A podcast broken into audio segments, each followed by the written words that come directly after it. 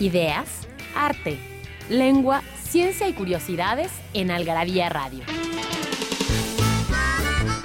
O lo que es lo mismo, una hora de palabras, biografías, inventos, historia, literatura, efemérides, música, letras, frases, cine, datos inútiles, entretenimiento y mucho más en esta dosis de algarabía lista para escucharse.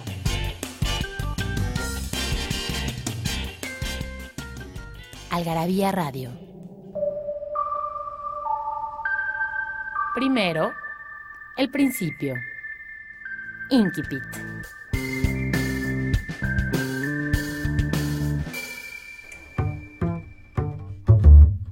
Lo que no le dijimos nunca a nadie fue que nosotras también hacíamos cositas debajo del camión.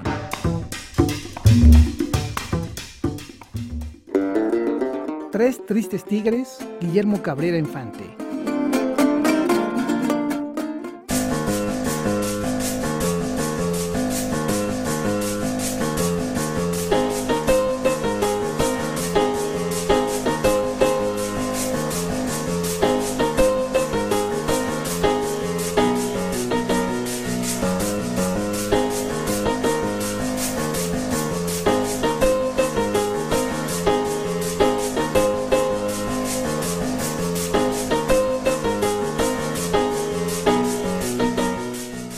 Bienvenidos a este programa de Algarabía Radio. Mi nombre es Mónica Alfaro.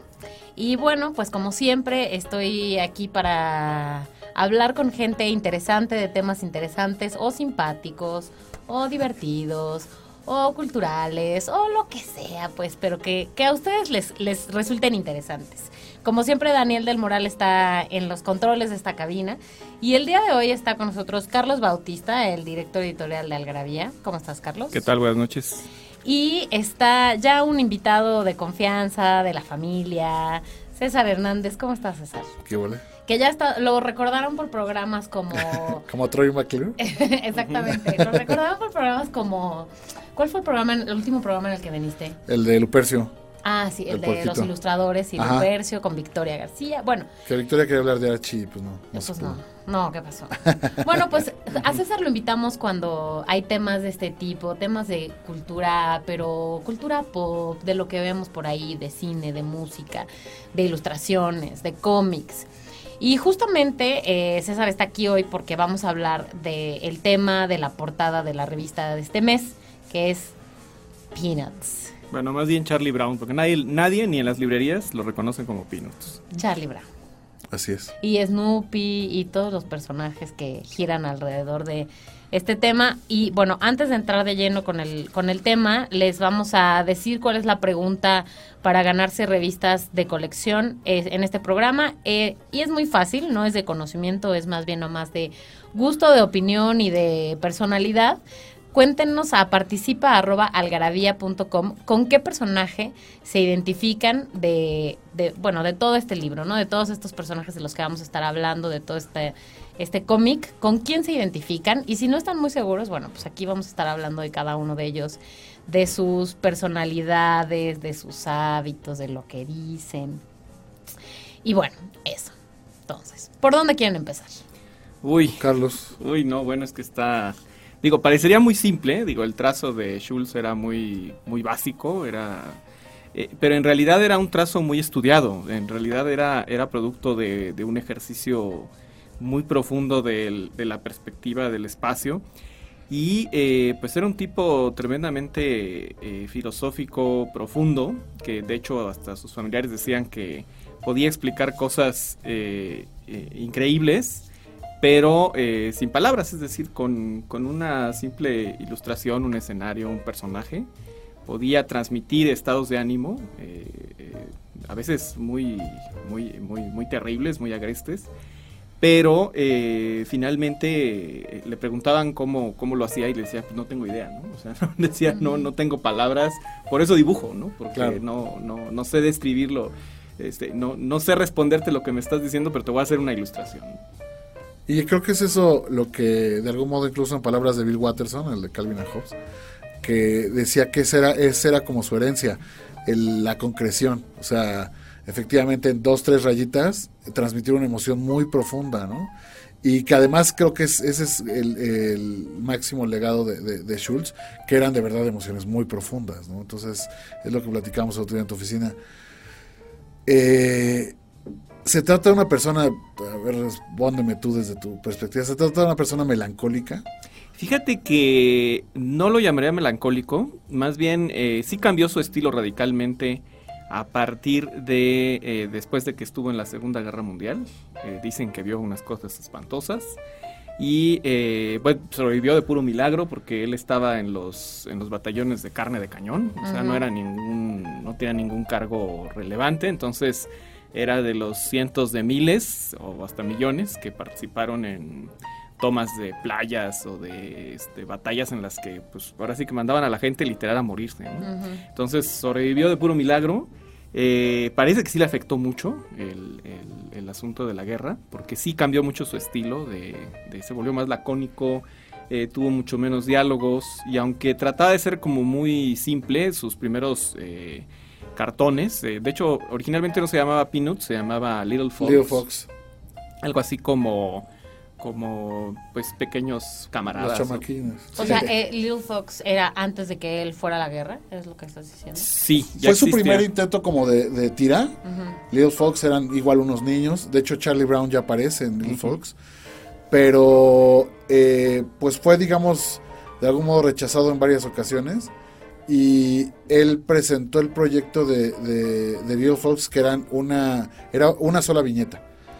Eh, a una él quería trabajar desde el principio sindicado, cosa que también fue un parteaguas, porque, porque pues, no todos, siempre picaban mucha piedra antes de que pudieran trabajar, eh, salir en varios periódicos. Y él ya recibió un contrato, no me acuerdo ahorita cuál era la, la, editorial, pero él ya recibió un contrato por seis o siete periódicos a la semana y presentó el proyecto, le, querían comprar el de Little Fox, pero también presentó uno alterno que era Peanuts, que eran cuatro, cuatro viñetas. Y a la editorial le fascinó Peanuts, entonces dijo, no, pues Little Fox ya, bye. Sí, de hecho, no se llamaba Peanuts, él, de hecho ni siquiera le había puesto nombre a un proyecto. Y el editor fue el que le puso Peanuts, y él como que no, nunca le, nunca le gustó el nombre, de hecho. Pero eh, pues el editor dijo, este, pues es, este un, nombre corto, eh, se requiere algo que la gente recuerde rápido. Y eh, pues se quedó así ya, por ahora sí que por los siglos de los siglos. Pero él, él jamás estuvo convencido con el, con el nombre y eh, pues de alguna forma eh, eh, como que sí le cambió el nombre, no, no, al, no al concepto, pero sí presentaba después, ya a partir de los años 50, finales de los 50, siempre las tiras como Charlie Brown, Charlie y, Brown y Snoopy. Y Snoopy. O Charlie Brown, el, viejo amigo Charlie Brown, o siempre tenía una frase así, ¿no? Como puro Charlie Brown. Ajá. Ahorita me, me, me, estaba acordando que estabas contando lo de la, lo de la guerra que sí estuvo pesado, lo mandaron él como ya eran las últimas este, brigadas y él le tocó manejar una, una metralleta. Eh, creo que era de esas que iban como en un jeep o algo así. El chiste es que al final, eh, cuando ya le tocó como, bueno, le tocó ver mil cosas y horrible, pero ya cuando le tocó la batalla de frente, eh, se encontró con un soldado alemán y le quiso disparar, pero ya no, pero se le olvidó cargar la estúpida este, metralleta. Entonces el oficial alemán se rindió, pero si el oficial alemán lo hubiera querido matar, lo hubiera matado porque él no tenía ni cómo defenderse. Entonces ese fue el recuerdo que se trajo, ¿no? Independientemente de todo lo que vio y de lo que ya sabemos que fue la Segunda Guerra Mundial, ¿no? Que nadie regresó normal. Sí, no, no, imposible que alguien regresara como se fue después de... y de eso regresa a ser una, una tira para niños, entre comillas, eh, pues creo que sí se, se, se, plasma mucho de pues, lo que lo que le tocó. Además, cuando, cuando fue requerido o cuando fue llamado a, para irse a la guerra, su mamá acaba de morir. O sea, él no tuvo ni chance como de sentirse peor de cómo pudo haberse sentido. bueno, nosotros vamos a regresar de este corte que vamos a hacer ahorita, igual que como, nos vamos a ir, no pasa nada. Este, pero bueno, vamos a hacer un breve corte y regresamos.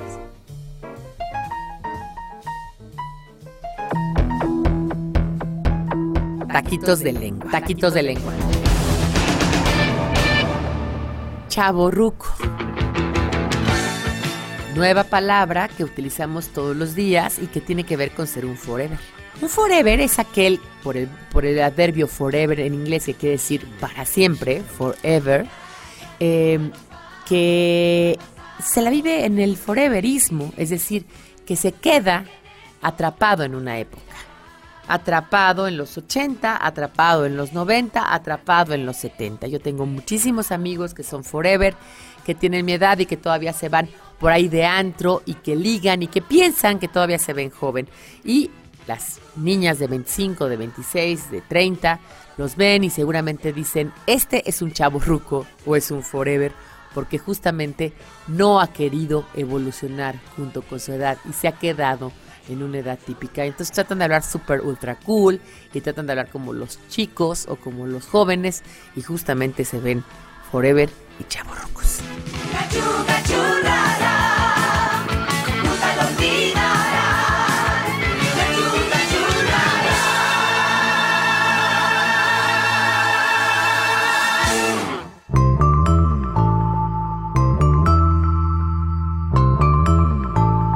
que hablan de lo que todos hablan,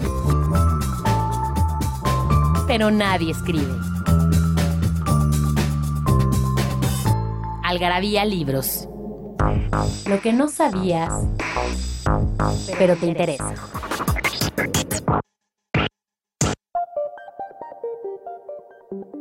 El elefante más grande que se ha cazado y del que se tiene registro pesó alrededor de 11.000 kilogramos y fue en Angola en 1956. 11 toneladas, alcanzando una altura en la cruz, es decir, en la cruz quiere decir este lugar donde está la sien del elefante, de 3.96 metros, un metro más alto que cualquier elefante africano promedio.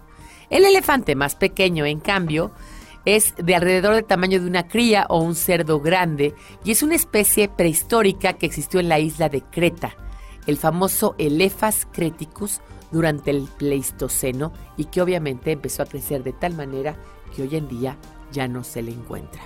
Obviamente, el peso del cerebro del elefante es también el más grande de todas las especies, porque pesa 5 kilogramos, nada más y nada menos. Este cerebro le ayuda a ser una especie muy inteligente, tan inteligente como muchos cetáceos, como los delfines y también como muchos primates, como los chimpancés o los bonobos.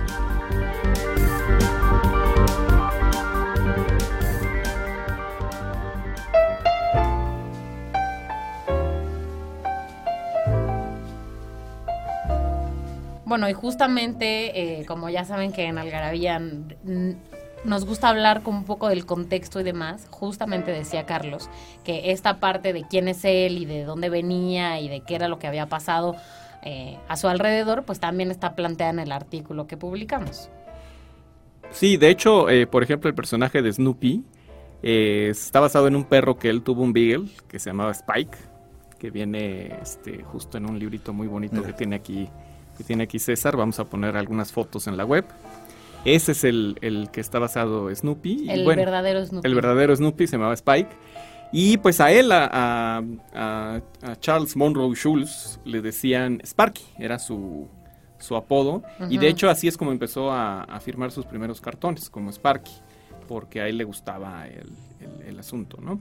Pero luego creo que por una cuestión eh, laboral. Sí, creo, que, creo, que, ya estaba, creo, que ya estaba registrado el Sparky. Sí, entonces, eh, y, por una cuestión también, eh, creo que por el contrato que tuvo con los con los periódicos, tenía que tener una firma que tuviera algún vínculo con su nombre. O sea, le dijeron, bueno, ideate lo que quieras, pero firma con algo que tenga que ver con tu nombre por cuestiones de derechos y no sé qué, ¿no? Entonces al final eligió su apellido y eh, pues eh, sí era un tipo lacónico que casi no, pues eh, con el tiempo, sobre todo después de la guerra ya este, casi no hablaba y pues los primeros cartones son muy simples, son de cosas de niños pero tienen un guiño diferente. Por ejemplo, en aquella época estamos hablando que estaba de moda Dick Tracy, estaba de moda Archie, estaban de moda todos estos cartones que o eran de mucha acción, como El Príncipe Valiente o Tarzán, o eran, o- y, el, y el cartón trataba de ser muy detallado. Trataba- Andrake, o sea, Ajá, sí, eran, eran de aventuras, era Lotario, todos, el Tarzán, fantasma, ¿no? El fantasma que Eran camina, todas esas claro. historias de, de aventuras, de este,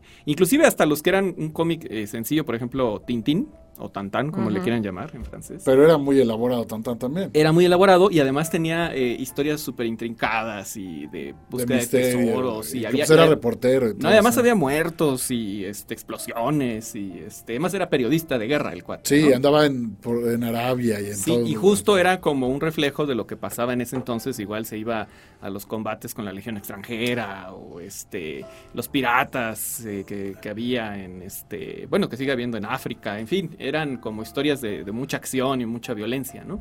Y contrario a todo esto, Pinus rompe con, con, con esa moda de alguna manera, porque todos todos traían o intriga como Dick Tracy, que no Ajá, ajá. era, era acción explícita, No, pero era sí- como policíaco. era policíaco, Sí. pero tenía intriga. eh, o tenían este asunto de posadolescente o preadolescente como Archie, que era el eterno este romance entre si Archie elegía a la güera o a la morena. Ujú. Y este, y además, pues Betty toda linda y Verónica era una hija de la chingada, este, pues, rica, que podía hacer lo que quisiera porque tenía dinero. Y eh, que este sea otro tema muy interesante que después hablaremos, como los arquetipos de Archie sirven eh, para definir eh, varios fenómenos sociales e inclusive se usa en términos científicos para eh, describir este, ciertos patrones de, de comportamiento también. Pero bueno, ese es otro asunto. Y eh, que digo, es que es- La pregunta es qué fue primero, si los patrones, o sea, si los personajes se hicieron con base en los patrones o los patrones se hicieron con Eh, bueno, es que ya hablaremos eh, después a detalle, porque sí es, es muy... co- De hecho, hasta la fecha este, hay varios este, papers científicos que estudian a fondo el cómo le atinaron también a- al, al a asunto los de, los, sí. del- de los personajes con Archie, ¿no? Pero bueno, ese es otro asunto. Y bueno, eh, con Peanuts rompe todo esto, pero, por ejemplo, la primera tira cómica donde sale Charlie Brown, hay dos niños sentados en una banqueta. Y uno dice, ay, mira, ahí va el, el buen Charlie Brown, ¿no? El buen y agradable y querido Charlie Brown. Y dice, dice al final el niño cuando pasa Charlie Brown, ¿cómo odio a Charlie Brown? ¿no? Entonces, eso que parece tan simple, que parece muy de niños, o sea, que sí es, es normal, pues los niños tienen emociones encontradas y este y pero lo que pasa es que las dicen sin empacho, ¿no? Ese es el asunto. Sí, yo creo que difiere un poquito en el sentido de que ahí es donde, donde entra esto, esto que, que- que platicamos también el otro día. Que al final de cuentas es un, es un adulto que nunca quiso crecer. En muchos sentidos. Yo creo que este rollo de, eh, ah, el buen Charlie Brown y todo eso, esa es la parte de adulto. O sea, porque un niño sí te dice en tu cara que te odia. Claro. Y creo que esto de ser, ser así, este, como shady, ser, ser como, como hipócrita, es más adulto. Sí, claro, sí, sí. Entonces, eh, eh, creo que, creo que Peanuts tiene esa característica muy, muy, muy atractiva, que son niños, pero hablando, no, no, no tan mafalda, pero hablando como cosas como los adultos lo hacen, pero en cuanto como a, a los defectos. O sea, creo que aquí este Schultz resalta los, los, los defectos de la adultez en los niños, eh, haciéndolos ver en su inocencia. O sea, la inocencia es lo correcto, cuando lo demás de ser adulto es lo que, lo que apesta y lo que hace daña y lo que pues hace el mundo de Charlie Brown tan adverso, ¿no? Sí, de hecho, una característica es que jamás, jamás pone a un adulto en la tira, que duró casi 50 años publicándola. Nunca salió un adulto, ni siquiera un comentario dicho por un adulto, es decir, No solo que no se viera tal cual la ilustración del personaje, No pero sí una, un comentario, sino que no, simplemente nunca, no estaba ahí. nunca, nunca. No o sea, los niños en la escuela, por ejemplo, responden a la maestra o al director, por ejemplo, pero jamás aparece la pregunta o el comentario del, director, ¿no? O sea, o del, del adulto en particular. O sea, siempre es solo, el, solo la, la perspectiva de, de- de los niños o cómo responden los niños a eso. Y eso ya nos ayuda pues a entender un poco quién era Charles eh, Schultz. O sea, Sí, de verdad un niño que nunca quiso crecer, que le tocó crecer. De hecho, parte de lo que era tan, tan, tan reservado es porque lo adelantaron años en la escuela. Entonces, pues él era el más chico siempre. Entonces siempre estaba calladito. Este, creo que un poco, ya quitándole lo trágico al asunto este con el soldado alemán, es un poquito eh, Charlie Brown. O sea, ¿a quién se le olvida cargar la metralleta? Pues, Charlie Brown. claro. O sea, claro, claro. ¿estás de acuerdo? O sea, y, y creo que eso es lo que eso, eso es lo que enriquece tanto al personaje de Charlie Brown, que es pues obviamente eh, Schultz, pero como autoanalizando sus, sus, todos sus flows, ¿no? Que son pues, millones como los de todos nosotros, pero plasmados tan deliciosamente, bueno, pues, es lo que es, es parte del atractivo de la, de, de la tira, ¿no? Sí, claro. Y bueno, eh, como todas las ilustraciones me imagino y veo aquí, ¿no? En este libro que está padrísimo de César, eh, también fueron como evolucionando, ¿no? Siempre se vieron igual, ¿no? En un principio, pues eran, claro, aunque siempre fue igual, ¿no? La playerita con el no sé qué, pero sí fueron evolucionando con el paso del tiempo. Sí, claro, de hecho El los tipo primeros de trazos, ilustración. pues es como los Simpsons, los primeros trazos son hasta feitos. Sí, son Ve, burdos, ve ¿no? Snoopy, ve Snoopy al, al principio, pues, nada que ver con el Snoopy que ya hay ahora. Que ¿no? es un Snoopy muy Sí, estilizado. y curiosamente, ahora, ¿no? las primeras ilustraciones eh, parece retratar a niños más chiquitos, o sea, como si fueran Ujú. niñititos, como si fueran niños de 4 o 5 de 3, 4 años. De sí. 3, 4 años, porque de hecho hasta los pone en mamelucos o, en, o en situaciones de juegos muy, muy básicos, ¿no? Así como de jardín de niños. Y eh, las situaciones también son muy, muy, este, pues muy bobas, en el, o muy simples, ¿no? Ah, En apariencia simples. Porque ahí es donde se le van, este, se va destilando un, un lenguaje, te digo, completamente, uno contrario a lo que estaba de moda en los cómics, dos inédito en la, en, en- en la, pues en la forma de hacer historietas también, porque, pues de alguna manera este, este formato de la tira, eh, pues era más en, en función de, de la acción del personaje. Y había tiras en las, en, la- en las, en las que Schulz tenía la misma imagen en las, en las cuatro o cinco que formaran. Entonces, luego hasta los, los jefes del periódico le decían, oye, este, pues si ya no quieres dibujar más y solo, ¿Quieres y solo repetir lo mismo, este, pues dinos para pagarte menos, ¿no? Le dicen, no, es que, no es que, no es que no quiera, es que así va la, así va la trama, ¿no? Y, un, y creo que un momento muy, muy clave de esto es en 1956, creo que es en abril, él eh, publica la primera tira donde Charlie Brown se le atora el, el, el- el El papalote, papalote. la cometa, como le quieran llamar, el volantín, como dicen los, los, este, los argentinos.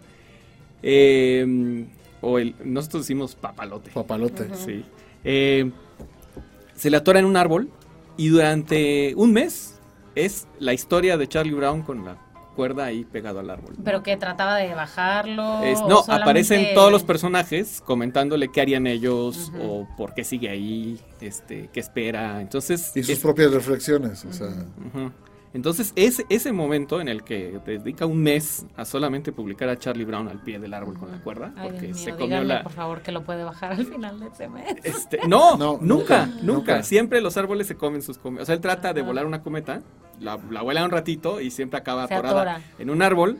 Y, ahí- y esa es la historia de siempre. Es más, hay veces en que no solo la cometa, él queriendo quitarla, él acaba enredado y colgando del árbol, ¿no? Y además nadie lo baja. Eso es lo interesante. Llueve, este, se hace de noche, vuelve a amanecer y nadie lo baja, ¿no? Entonces empieza este, este como constantes del personaje que pues jamás puede ganar un partido de, de béisbol. Hay veces en que está a, a A nada punto. de sí y, y no de ocurre. hecho, el, eh, muchas, muchas de las ocasiones el partido ni siquiera empieza. Exacto. O sea, está lloviendo. nunca se da, o no llegan los de otro equipo, o no llegan los de su propio equipo.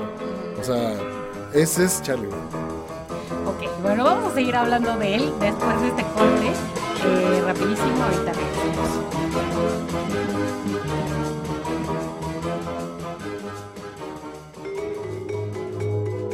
Frases para no olvidar.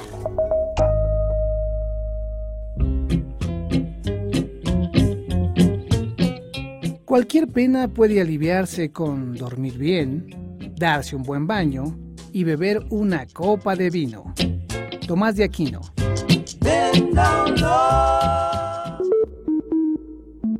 En Algarabía Radio queremos saber lo que piensas. Encuéntranos en Twitter como arroba algarabía y en Facebook e Instagram como revista algarabía.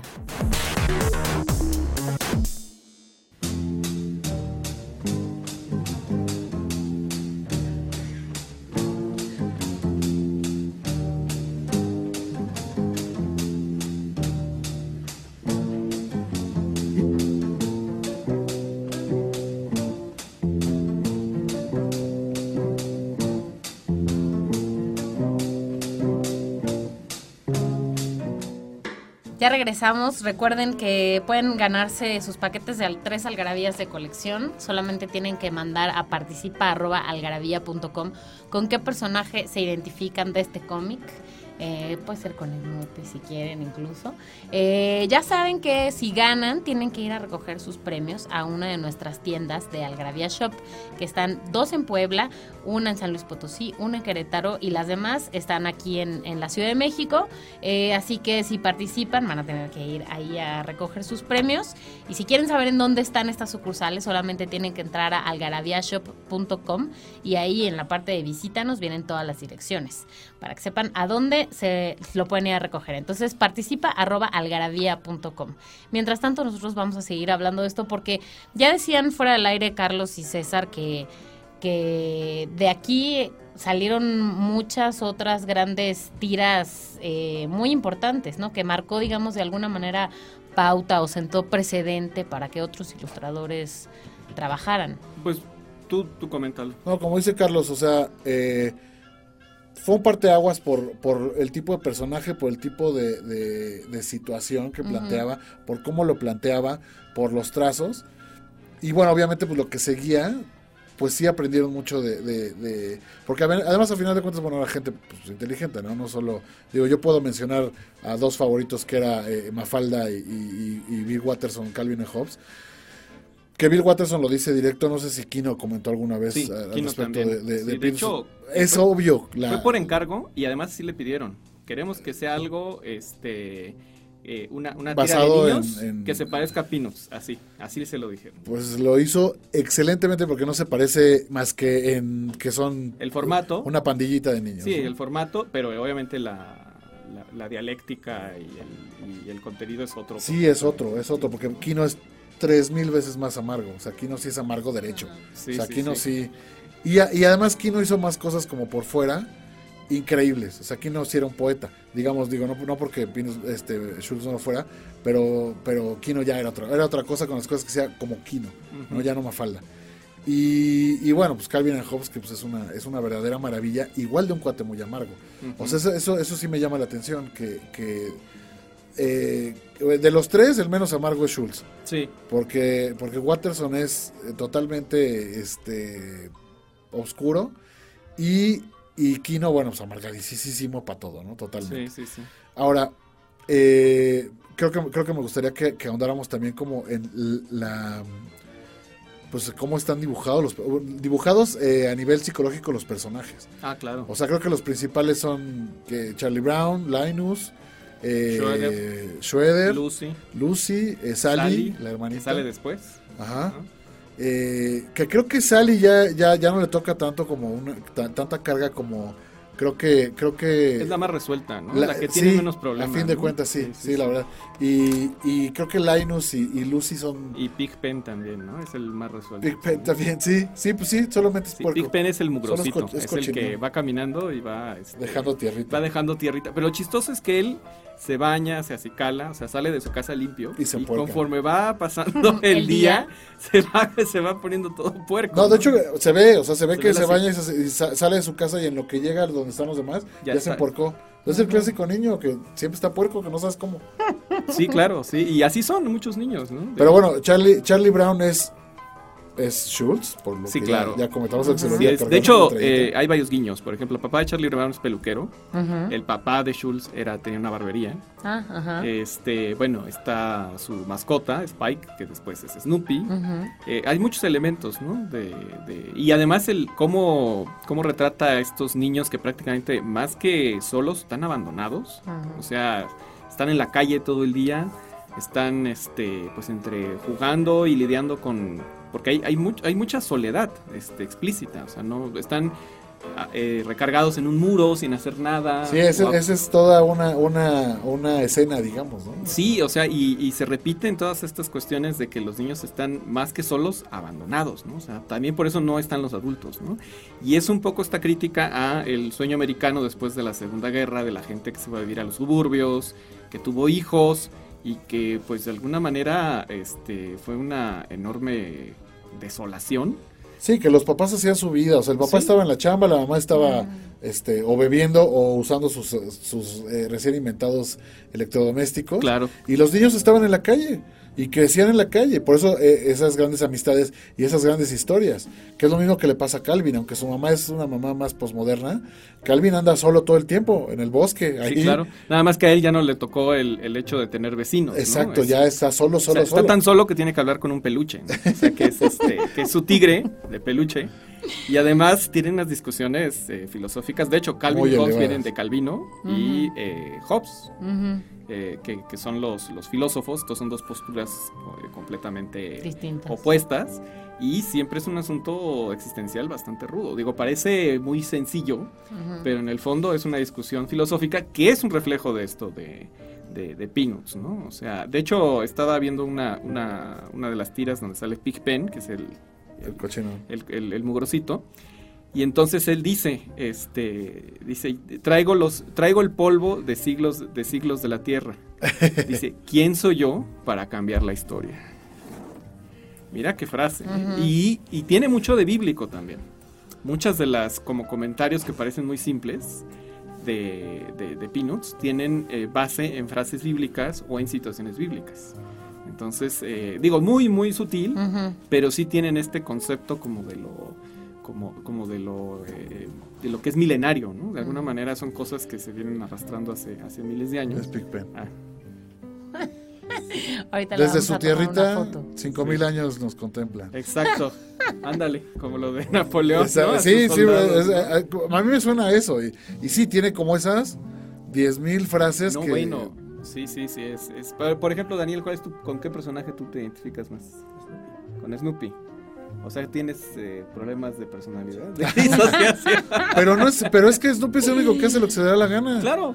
O sea, Snoopy es el único que, que- que es capaz de observar eh, objetivamente lo que les pasa a todos, entender qué les pasa a todos, entenderse a sí mismo y hacer lo que se le da la gana. Claro, ser sea, varios. Snoopy es el espíritu como, libre. es como un actor. O sea, es un cuate que un día pelea contra el varón rojo, otro día es una serpiente, otro día es este un Escritor de novelas. un escritor de novelas. Además, la frase que dice it was a, era A una rainy- eh, eh, ¿Cómo era? it was a eh, stormy it was a dark and stormy, a night. Stormy Night. Sí, o sea, es, de hecho es una frase que creo, creo que es de Byron, la, la original. Voy a buscarlo bien. Voy a, voy a buscar, porque hay varias referencias de, Sí, y, es, y es un cliché. Y es un cliché que además ya han usado en películas, por ejemplo en la de Bota Mamá del Tren. Hay un tipo que está tiene un bloqueo de creativo, entonces no puede escribir su novela. Y empieza por fin, eh, cuaja su novela con esa frase, ¿no? Ese, dice, era una noche oscura y tormentosa, ¿no? Entonces, es la frase con la que siempre Sí, empieza. es la manera de empezar un guion cinematográfico, por ejemplo. Sí, sí, ¿no? sí. Sí, entonces es la frase con la que siempre empieza Snoopy sus, sus novelas, ¿no? Es- Ah, Aquí dice, I have afflicts to me the dust of countless ages. Who am I to disturb history? Ahí está, mira, ¿quién soy yo para Ben, cambiar la historia? 1955. Sí, sí. Y mira, y en los 50, así es. Qué bonito. Sí, es impresionante. Eh, no, es, es, es, es Y- inagotable. Y, y es eso, es como, como, como cada personaje habla por una falla de la humanidad, digamos, que es como lo lo que comentabas de Archie, ¿no? O sea, cada, cada personaje tiene un, un es representativo como de una zona geográfica de- del espíritu universal, ¿no? O sea, ¿qué nos puedes decir de Lucy, por ejemplo? Bueno, es la, totalmente la histeria.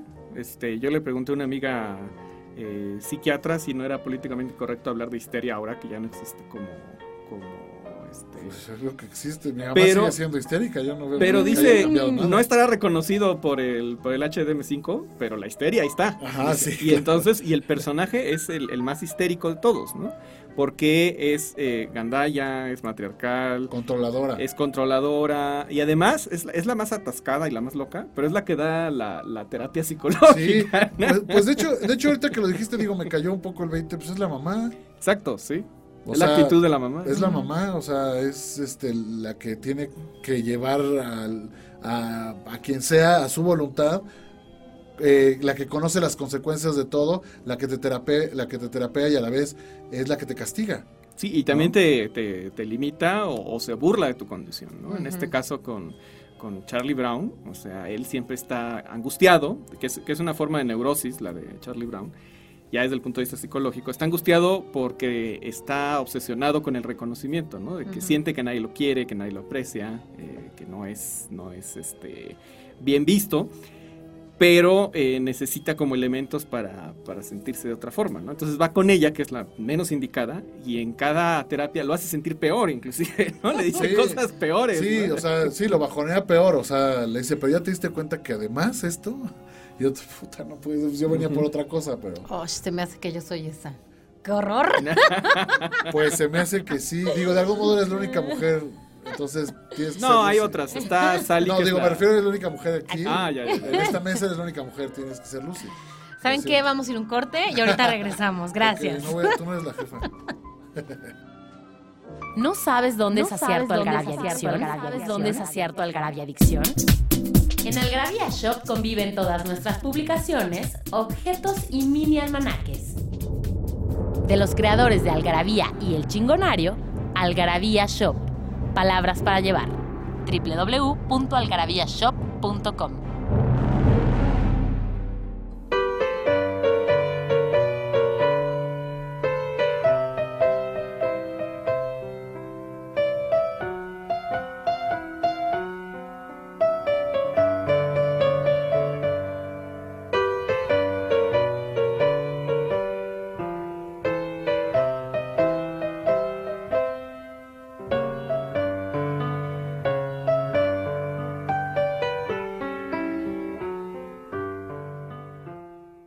dije que íbamos a corte, ahora digo que ya regresamos y que podemos seguir hablando de los personajes. ¿Tú dices que nunca lo has leído? ¿No? ¿No? ¿Viviste en una burbuja o qué pasa? ¿Por qué no lo has leído? ¿Viviste en una burbuja o qué pasa? No porque mis... feo solo porque ya te dijimos que Porque mis papás me ponían a ver las caricaturas, otras caricaturas y pues no sé, no nunca ¿Nunca me lo topaste en la tele con Charlie Brown? Pues Los no, realmente. O sea, sí, pero no como algo que... Ya me hicieron sentir mal. o sea, ya me sentía mal cuando antes de este programa.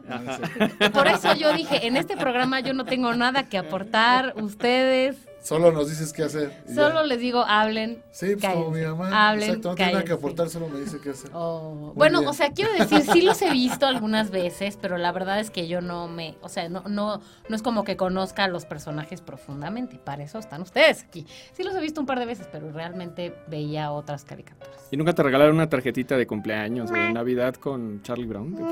¿Tampoco? No, bueno. Sí, yo creo que vivías en una burbuja. no, ya me acordé. Eh, tú eres de Ah, es que soy ah, joven. Eres sateluca, ya entendí. No, no, no. El problema es. el, asunto es que yo soy más joven que ustedes. Pero eso no. tiene. Creo que tiene que ver más lo de la situación geográfica. Sí, sí. yo no sabía que. Ok, hablemos de otra cosa, por favor. Es como si hubiera sido de Cuapa. O sea, obviamente serías americanista. ¿Dónde nací? Ni dónde vivía. Yo me deprimí peor que Charlie Brown. Sí. Sí, sí. Bueno, pero es un asunto sateluco. Gracias. es por eso. No, pues sí, entonces sí. No sé qué resulta peor. Gracias. no estuviste expuesta. Sí, no. Bueno, pues regresando al asunto de los personajes, Humberto Eco, que hizo un ensayo bastante interesante sobre los personajes de Charlie Brown, dice, eh, por ejemplo, que Schroeder, que es el niño que siempre está en el, en el piano, y quien lo interpretaba en las animaciones, que ese es, ese es, otro, gran, ese es otro gran dato. Cuando a Schulz lo convencen de hacer eh, animaciones, la primera fue para un comercial de Ford, creo, un comercial de, tele en los años finales de los 50. Y luego él este, fue muy reticente de hacer una adaptación en, este, pues en, tele.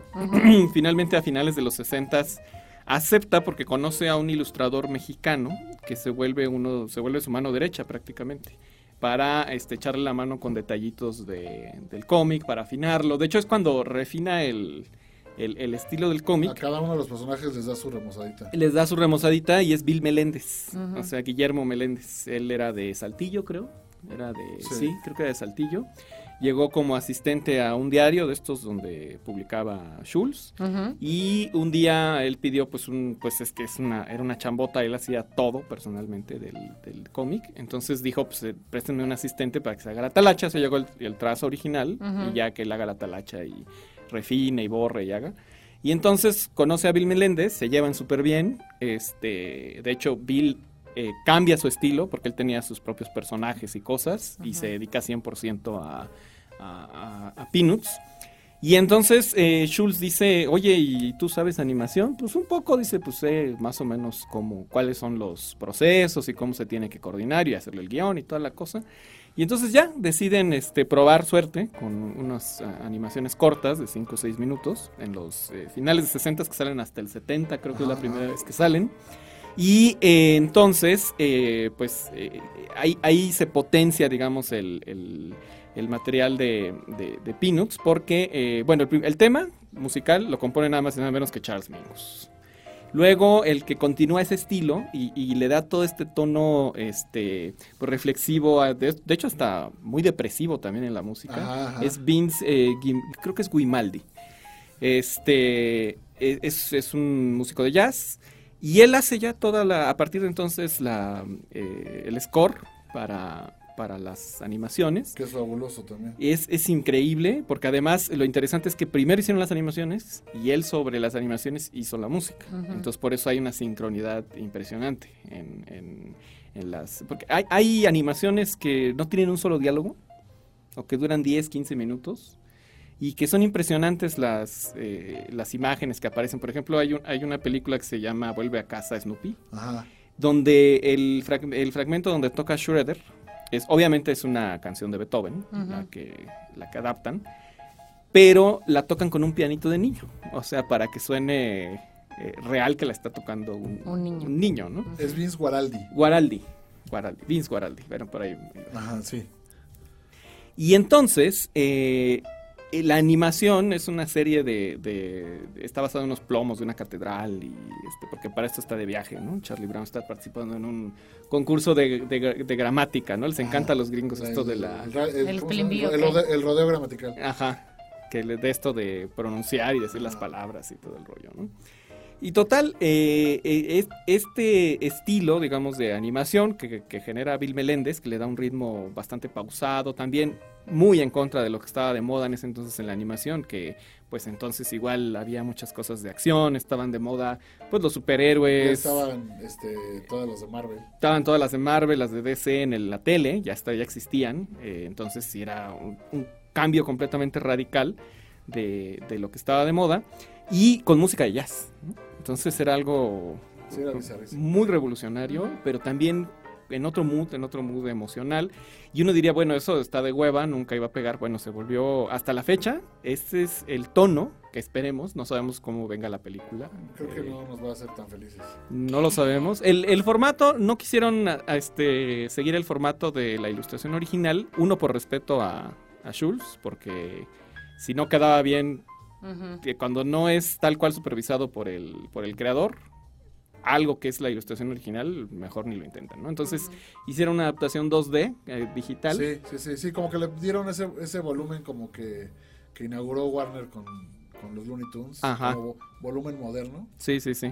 Pero más como si fueran de plastilina. Sí, ¿no? sí, sí, o sea, más moldeado como en 3D, pero con esa como sombrita como que es 2D raro. Sí, Sí. sí, está, está, está rara esta O adaptación. sea, no se, no se ve fea. Creo que, creo que lo que platicamos la vez pasada es que el problema de esta adaptación es que la modernizan de la peor forma como para que les guste a los nuevos. Ajá. Entonces sí se quejaba Lupercio de, de- de que habían metido una canción de los Gypsy Kings. Creo que... En la de Charlie Brown. En la de Charlie Brown. ¿A poco ya la vio? A Carlos no, pero en el tráiler...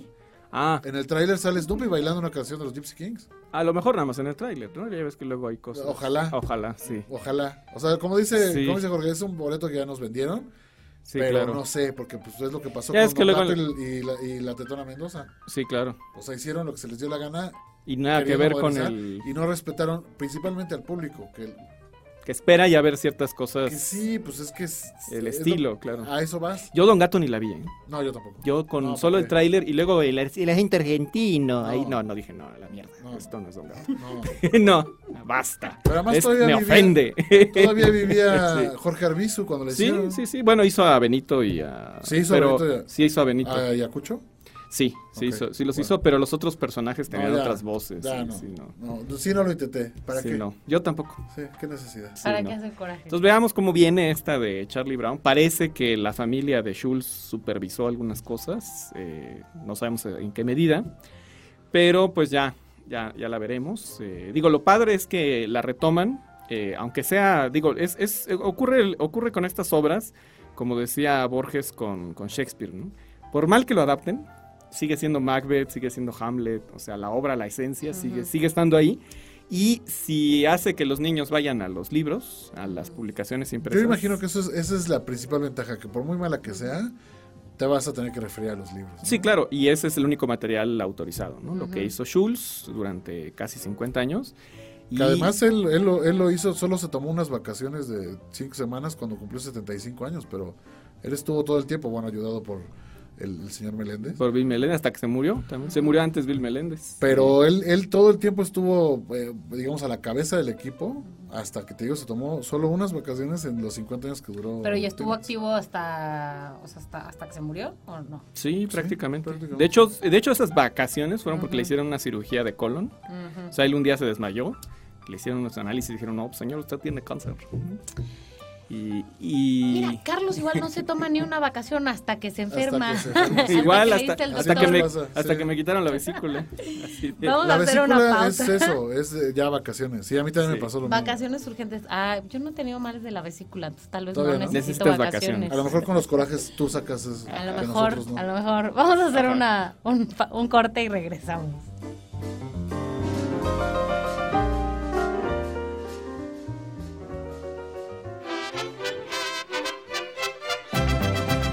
Mexicanos somos y en el camino andamos.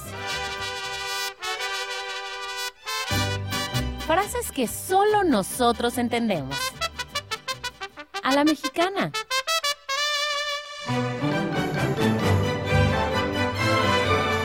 Ya que esta expresión, equivalente a un ya ni modo, externa la resignación ante un hecho que no se puede remediar en muchas ocasiones va precedida de un pues y sus mexicanísimas variantes pos, pus, ps. Ejemplo. Ah, si quieres te doy un aventón a tu casa, pero me voy a tardar una hora. ¿Me esperas? Ah, ya que.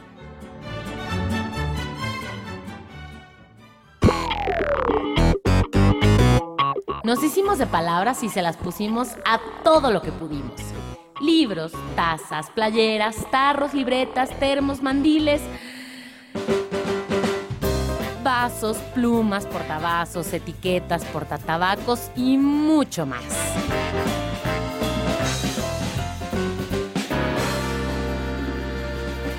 Objetos irresistibles en algarabíashop.com.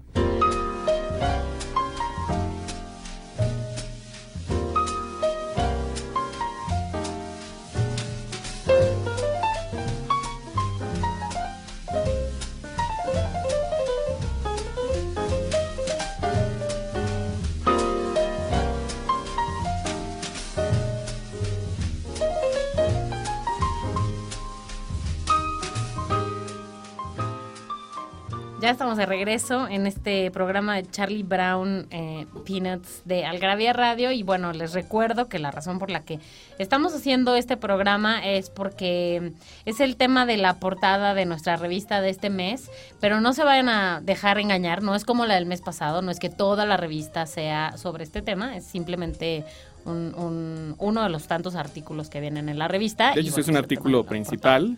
Si les gustó Mafalda, bueno, este digo, modestia aparte, está, muy chido. Que lo por, escribí yo, dice Por el personaje y por la historia y por lo que contiene, porque de veras es, inabarcable, es, es, un pedacitito de lo que, lo que se puede eh, abarcar, porque imagínense, son 50 años y en esos 50 años tuvo una evolución enorme, de, de, hecho podría ser toda una... Una, una, tesis doctoral el analizar todos los eh, no de todas las niños, tiras, los niños de comunicación. De hecho hay hay cosas eh, súper sórdidas cuando fueron los 50 años de la toma de Normandía, él publicó un cartón que ocupó toda la página del, periódico y en una esquinita chiquitita, ahí es Snoopy agazapado, así escondido en, medio de la desolación y el desastre del, día de. Y eso fue, esa fue su cartón de ese día. Sí, era muy, era muy, este, ¿cómo decirlo? Es que es enfático, radical, cuando quiere comunicar algo así triste y horrible no, no, tenía empacho en hacerlo.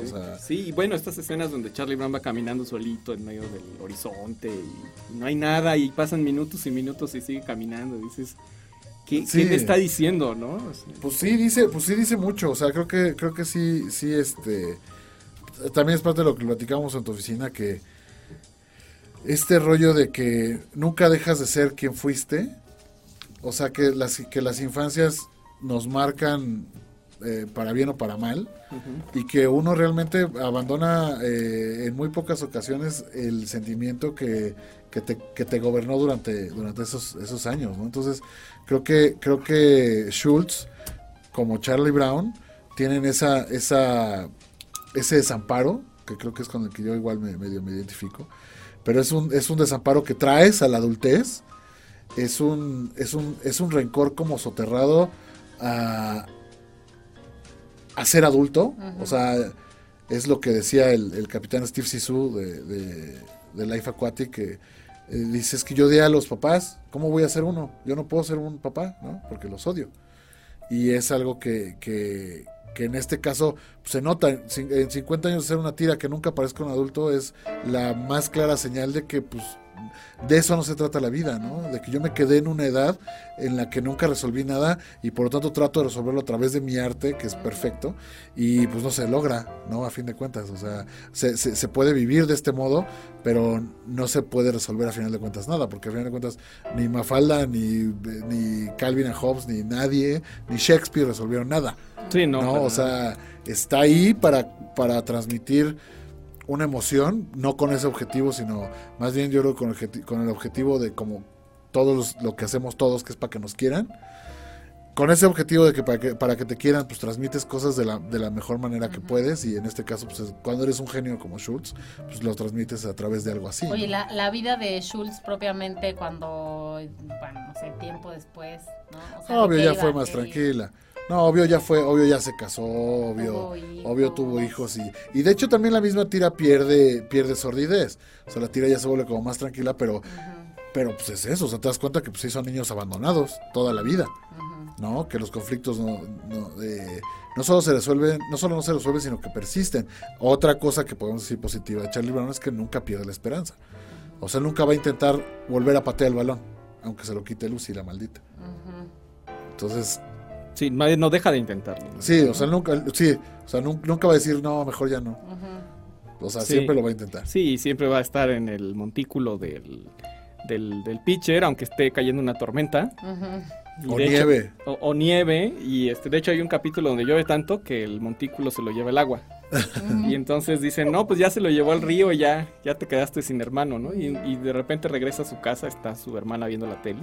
Dice, no, que te habías muerto. Le dicen, no, pues al final este, eh, choqué con un este, depósito de basura y, y ya pude regresar, ¿no? Dice, ah, este, ¿y quieres que te devuelva a tu cuarto? Le dice. Ay, qué maldita. Sí, pues, era Charlie Brown, o sea, no lo extrañaban. Y, y también igual, eh, esas reflexiones del montículo eran fabulosas. sí. O sea, eran, eran equivalentes a cuando Calvin se avienta en el, en el, en su radio flyer. Ah, sí. Este, y cuando le devolvían los, los, pitch, los picheos que lo dejaban encuerado en Ah, sí. calzones, Eso está, muy eso bueno. está también. genial, sí. Son animaciones que no tienen un solo diálogo. Él está como meditando el tiro y est- está pensando. Lanza, le batean y le pega la pelota y acaba encuerado. Toda su ropa vuela. De, de- de la velocidad con la que le, Sí, acaba encuerado. Es, es eso, creo que, creo que aparte, o sea, es eh, representar un- una, una adversidad de, de- de formas muy, muy, muy creativas, eh, muy elocuentes, muy divertidas, pero al final de cuentas es una adversidad con la que todos nos enfrentamos todos los días y, y creo que la manera de Charlie Brown de verla siempre fue pues positiva, por decirlo de algún modo. ¿no? Sí, A pesar de lo oscuro de su corazón y que siempre está como apesadumbrado. ¿no? Sí, luego ya hasta se llega a burlar de su propia condición, ¿no? Dice, para, dice, para deprimirse bien hay que caminar, dice, poner la cabeza hacia abajo. Hay que Porque imagínate, dice, bien. si fueras con la cabeza levantada, dice, no, nadie te creería que estás realmente deprimido, ¿no? Entonces, hasta se- ya llega a ser hasta burla de, de su condición, ¿no? Y bueno, pues te decía, eh, los otros personajes, por ejemplo, Linus, el que siempre trae la, La la mantita. Ese fue el que yo dije que yo Sí. podía hacer la vez pasada porque he visto un par de capítulos donde él es el personaje con el que más me he sentido identificada. Lo, lo chistoso es que él puede hacer de todo, o sea, este, es totalmente funcional, siempre y cuando tenga la mantita. O sea, si le quitan la mantita tiene síndrome de abstinencia. ujú. Que no que no es no, no, no cabe dentro de adicción explicó una psicóloga hace poco sobre el personaje y decía bueno pero que es una forma de es una alusión a las adicciones dice no dice es una es una zona de confort es una es una forma de sentirte seguro con algo y puedes llamarle mantita pareja este tu trabajo fijo lo que quieras no Sí. amuleto es una especie de amuleto Sí, sí, ¿no? sí. Y tiene un sentido antiguo enorme los, los amuletos, ¿no? En todas las culturas antiguas existen eh, amuletos y de alguna manera es como surge la religión, a partir de la necesidad de un amuleto y ya luego lo vas dotando de características y de contexto y de, o sea, un día la cruz se convierte en una religión. ¿no? Que es eh, originalmente un amuleto. Sí, es donde deposita él su seguridad, ¿no? Sus, sus, sus todo, todos sus, sus fallas como persona las deposita en la mantita, entonces él puede andar por la vida normal y Sí. esperando la gran calabaza. Y ese Exacto, muy este, eso, eso de la gran donde- calabaza es genial. Que, Es que el que, es el que más recuerdo, en donde le da su mantita a una chica y se pone... ¿Todo loco? todo ¿Pero es loco. Sally la chica? ¿Es la güerita? Eh, la es, la, de es la güerita, sí, es la güerita. Le da la mantita y la- a la chica le da igual la mantita. O sea, al principio Sí. dice, órale, va, sí, dámela. Y al ratito la pierde o no sé qué. Y el pobre hombre está temblando literal con síndrome de abstinencia en el teléfono de, dame mi mantita. Sí, pobrecito. Y ahí también es, es, es, es el, el personaje de Snoopy que es el héroe. Ajá. Porque Snoopy también, por ejemplo, su enemigo, el gato del vecino, Que, tampoco Que nunca, aparece. vemos, ¿no? Nunca que lo no, no, vemos. no, él nunca aparece, él nunca aparece. Exacto, creo que los antagonistas no están ahí, o sea, están en la... Eh, pero siempre va y lo enfrenta. O sea, Snoopy nunca dice, no, no voy. Snoopy va. Pero recuerdo que en ese capítulo no lo vence. Va a recuperar la mantita con el gato del vecino. Y regresa todo Y regresa, ajá, sí, no lo logra. Y va el pequeño pajarito y trae la mantita. Woodstock, Woodstock. también. Woodstock también es la onda. que es un personaje que salió que en los 60 Sí, pues más sí, o menos, en sí. los 60 Y eh, pues es como, es el gran amigo de Snoopy. De hecho, luego sale como la bandada de pájaros, o sea, no va solo, siempre está como... Y además está como por temporadas, ¿no? Justo cuando está la... Cuando, cuando migran. ¿no? Ajá, Los- exacto, sí. Pero luego ya queda permanente, porque luego aparece hasta en invierno. En invierno, y dices, ¿qué onda? Porque Snoopy le hace una casa bien chida. ¿Qué hace Ajá. esta, esta ave aquí en invierno? Bueno, vamos a hacer un corte y para empezar, ahora sí que para empezar a terminar este programa y regresamos de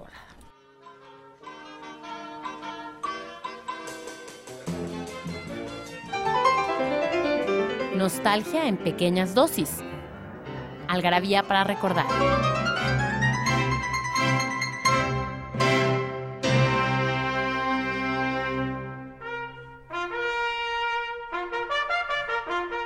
El 3 de noviembre de 1992, Bill Clinton es elegido presidente de Estados Unidos.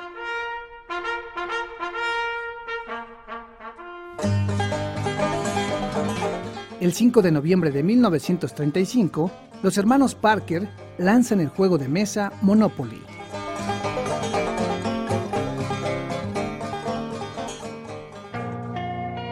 El 9 de noviembre de 1999 se estrena el álbum en vivo MTV Unplugged de la cantautora canadiense Alanis Morissette.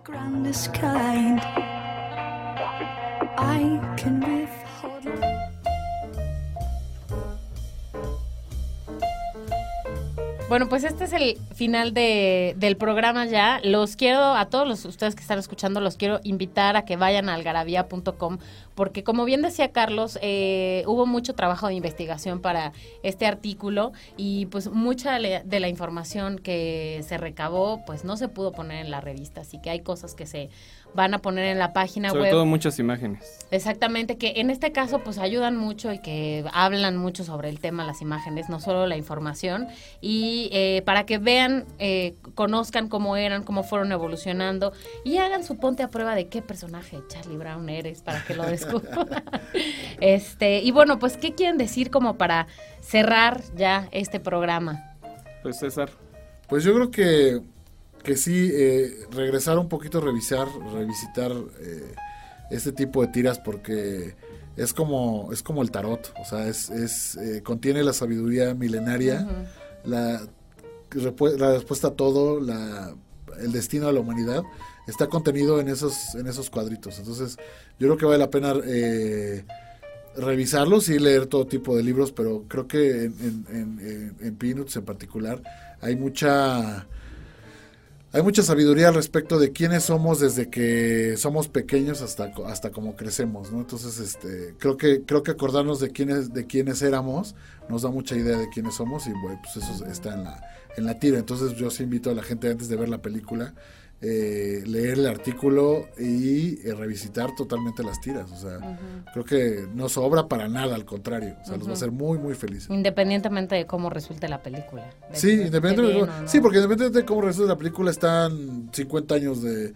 de tiras. Entonces, pues no, o sea, para conocerlo basta leer un, un- un librito, ¿no? Entonces, ahí está. Y de hecho, al leer la primera tira, pues se van a enganchar. Entonces, no, no hay, no hay pierde. Carlos. Pues eh, como les dije es inabarcable, eh, se podrían hacer varias tesis doctorales de cada etapa de, de, animación de Schulz, bueno de, de dibujo, porque la animación corrió por cargo de Bill Meléndez, un mexicano por cierto, que además lo interesante de Bill Meléndez es que él renunció a sus propios proyectos, a sus propios personajes para dedicarse de lleno a la, a la animación de, de Peanuts. Y eh, pues, y digo, ¿quién no? O sea, si te involucras en un proyecto claro. así... No, y lo pues, entendió muy bien, porque esos especiales de Navidad y de, de San Valentín y todo eso son increíbles. O sea, Sí, el ritmo, la música, o sea, son, son unas pequeñas obras maestras, son impresionantes. Y ahí las películas también son muy buenas. Las que él coordinó, porque luego él creo que tuvo los derechos la Warner o no me acuerdo quién, un tiempo, y luego hicieron otras animaciones ya sin Meléndez. ya. Y fueron nefastas, entonces esas ni las... No, ya no las. No, no, no, así que no las vean. O sea, son como dos nada más. que Hasta el mismo, hasta el mismo Schulz estuvo... Que eran como mediometrajes, ¿no? Como Sí, mediometrajes, hasta el mismo Schulz estuvo en contra de cómo quedaron. sí. Entonces no. dijo, No, no, es que ya". ya los grandes estudios ya nada que ver. Sí, entonces les dijo, no, ya, no va a haber animaciones si no lo hace Meléndez, entonces hasta aquí se queda la cosa, ¿no? Y eh, pues, eh, pues finalmente, pues como dice César, este es, es infinito, ahora sí que hay un libro por año, así que hay, son casi 50 años, de hecho 50 años, entonces está difícil conseguir los libros, eh, las recopilaciones completas, casi todo lo que hay son antologías, por desgracia. Pero, eh, pues finalmente, ojalá, digo, ojalá con la película sigan saliendo y ojalá se les ocurra hacer una reedición completa porque sí hace falta. Hay Sí, una caja. sí es factible. Hay una caja como la de Calvin. Hay una caja, está en fantástico, estoy seguro. Órale.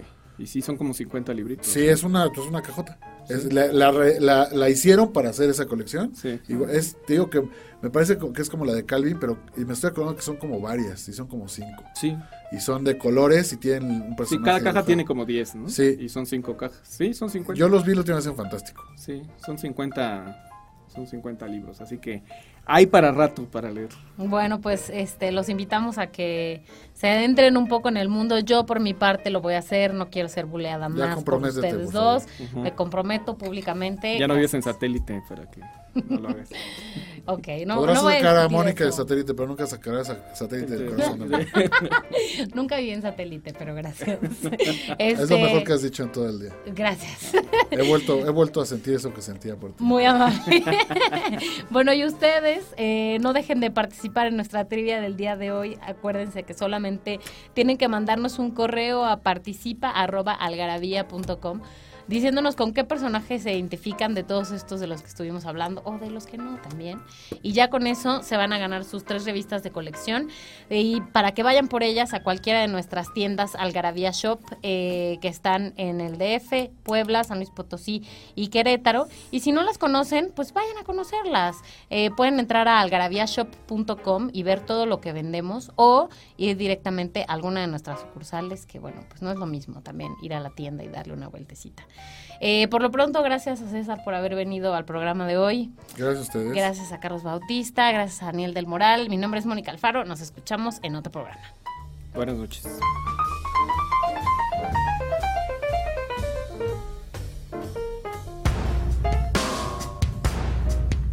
Datos inútiles para romper el silencio con el doctor Ian Q. Carrington.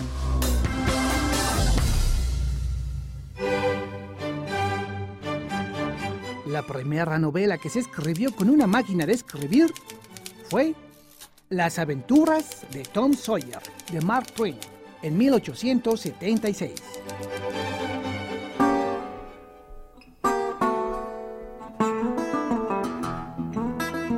Esto fue Algarabía Radio. Conocimiento, ingenio y curiosidad en una hora. Porque la cultura no solo está en las bibliotecas, museos y conservatorios. Algarabía Radio.